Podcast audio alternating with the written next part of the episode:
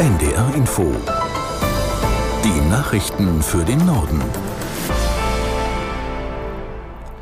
Um 18 Uhr mit Peter Eichenberg. Der Haushaltsausschuss des Bundestags hat sich heute mit den Folgen des jüngsten Verfassungsgerichtsurteils befasst. Die Abgeordneten hörten Sachverständige an. Aus Berlin Birte Sönnigsen. Die Einschätzungen der Fachleute, was möglich und was sinnvoll ist, gehen zum Teil weit auseinander. Die Regierung will aber am Zeitplan für die Haushaltsberatung festhalten. Nächste Woche soll der Haushalt für 2024 verabschiedet werden. Das bezeichnet die Union als grob fahrlässig. Aus Sicht der CDU besteht die große Gefahr, dass damit ein weiterer Haushalt verfassungswidrig ist. Die Union kritisiert auch erneut, dass die Ampelregierung zu viele Schulden aufnehmen will. Bundesinnenministerin Faeser hat die Islamverbände in Deutschland aufgefordert, sich stärker gegen Antisemitismus zu positionieren. Bei der Islamkonferenz in Berlin sagte sie, die Terrorattacke der Hamas auf Israel müsse klarer verurteilt werden. Aus Berlin Eva Huber. Das müsse, sagt Faeser, sichtbarer werden. Zum Beispiel im Freitagsgebet, in den Gemeinden, in den sozialen Netzwerken. Insgesamt steht diese Islamkonferenz bisher stark unter dem Eindruck der Terrorattacke der Hamas. Und für Faeser war das sicher auch ein Spagat, da das andere Thema der Konferenz nicht aus den Augen zu verlieren, die Muslimfeindlichkeit. Faeser warnt davor, Muslime unter Generalverdacht zu stellen und sie warnt auch, dass Antisemitismusvorwürfe jetzt instrumentalisiert werden, um Feindseligkeit gegen Muslime zu schüren. Zwischen Israel und der Terrororganisation Hamas könnte es laut Medienberichten bald zu einer Vereinbarung kommen. Die Rede ist von einer vorübergehenden Waffenruhe und einer Freilassung mehrerer Geiseln. Bisher gibt es keine Stellungnahme der beiden Verhandlungsparteien.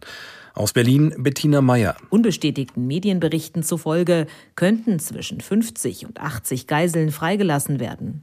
Hauptsächlich Frauen und Kinder, allerdings keine Soldatinnen. Im Gegenzug soll Israel eine fünftägige Waffenruhe einhalten und etwa 140 palästinensische Gefangene aus israelischen Gefängnissen entlassen. Auch könne es sein, dass weitere Geiseln freigelassen werden, wenn die Waffenruhe verlängert wird.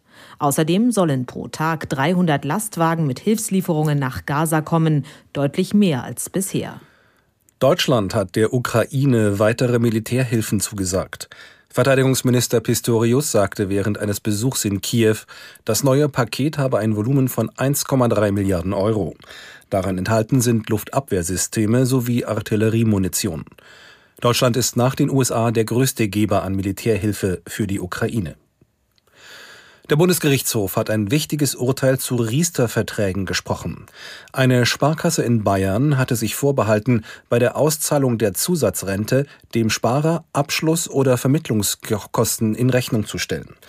Dies erklärten die Richter für unwirksam, weil keine Angabe zur Größenordnung gemacht wurde.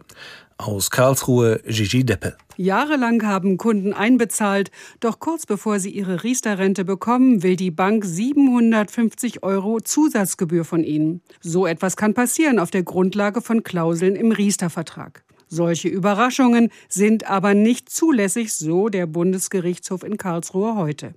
Im Vertrag muss ausdrücklich stehen, wie viele Kosten auf den Verbraucher zukommen können.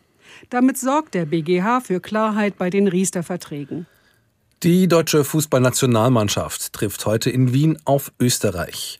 Die Partie wird um 20.45 Uhr angepfiffen. Aus Wien Armin Lehmann. Heute Abend im ausverkauften Wiener Ernst-Happel-Stadion gibt es keinen eindeutigen Favoriten.